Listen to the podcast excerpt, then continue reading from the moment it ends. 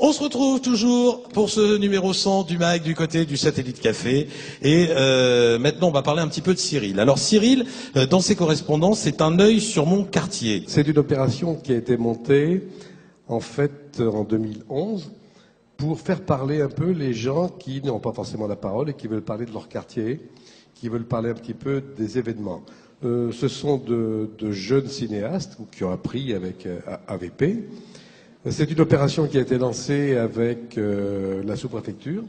Et justement, Cyril a préparé euh, une petite vidéo avec un œil sur mon quartier. C'est parti.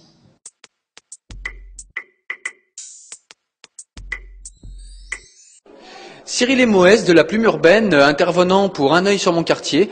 Donc nous allons aujourd'hui vous faire découvrir l'association Un défi pour Kaina. Voilà, allons-y. À quatre mois, elle a cessé de se développer normalement. Après divers examens médicaux, son mal a été identifié. Elle est atteinte du syndrome de West, qui se manifeste par des crises d'épilepsie qui sont associées chez Kaina par des lésions cérébrales et qui engendrent un lourd retard psychomoteur. Eh ben, du lundi au vendredi. Ça a mis 6 000 euros quoi. Non, mais frère, il n'y a que le manger, mais bon, manger. Ils peuvent le faire Mais bon, euh, non, non, c'était bien. Mais bon, maintenant. Alors Fatia, bonjour. Vous êtes la présidente de l'association Un défi pour Kaina. Donc euh, on est venu à votre rencontre pour savoir euh, quand, a été, quand a été créée l'association et dans quel but? Euh, bonjour, l'association a été créée en 2004. Elle a été créée euh, pour aider euh, Kaina à financer différentes thérapies qui, euh, qui existent à l'étranger. Donc, euh, c'est des thérapies qui malheureusement ne sont pas reconnues par l'État français. Donc, nous, euh, bénévoles, membres de l'association, nous sommes obligés de créer euh, cette association qui s'appelle Un défi pour Kaina pour lui venir en aide, pour pouvoir financer tout ce genre de thérapies qui sont euh, aux États-Unis, en Italie, en, en Espagne, voilà quoi. Alors Fatia, dites-nous euh, comment avez euh, comment avez-vous pardon découvert ces méthodes de stimulation et qui ne sont pas disponibles en France? Alors moi c'est simple, je les ai connus euh, par un reportage à la télévision euh, sur M6. Euh, la femme de Jean-Pierre Papin parlait de son association Neuf de Cœur. Et puis le lendemain, c'est clair, j'ai téléphoné l'association de Neuf de Cœur de Jean-Pierre Papin qui m'a parlé de ces différentes méthodes, dont le patterning du docteur euh, Clidoman. Et c'est vrai qu'après, euh, j'ai pris connaissance de cette, euh, de cette méthode qui m'a beaucoup... comment dire ça, qui m'a beaucoup plu. Je me suis mis en relation avec d'autres parents qui ont fait du patterning et puis de bouche à oreille comme ça, et ben euh, je, me suis retrouvée à faire faire du patterning à ma fille quoi. Et tout ça, c'est par le biais de l'association Neuf de cœur de Jean-Pierre Papin, qui lui-même a créé son association pour sa fille, qui elle-même était lésée cérébrale et qui faisait du patterning chez Papin.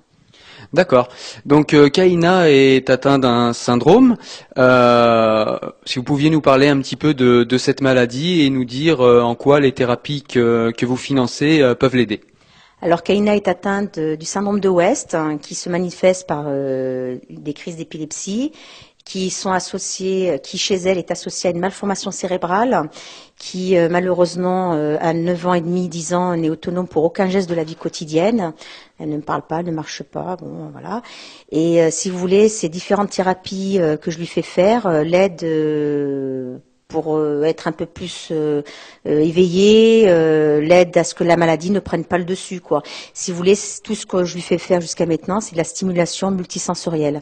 C'est des stimulations qui lui stimulent ses, ses cinq sens sensoriels.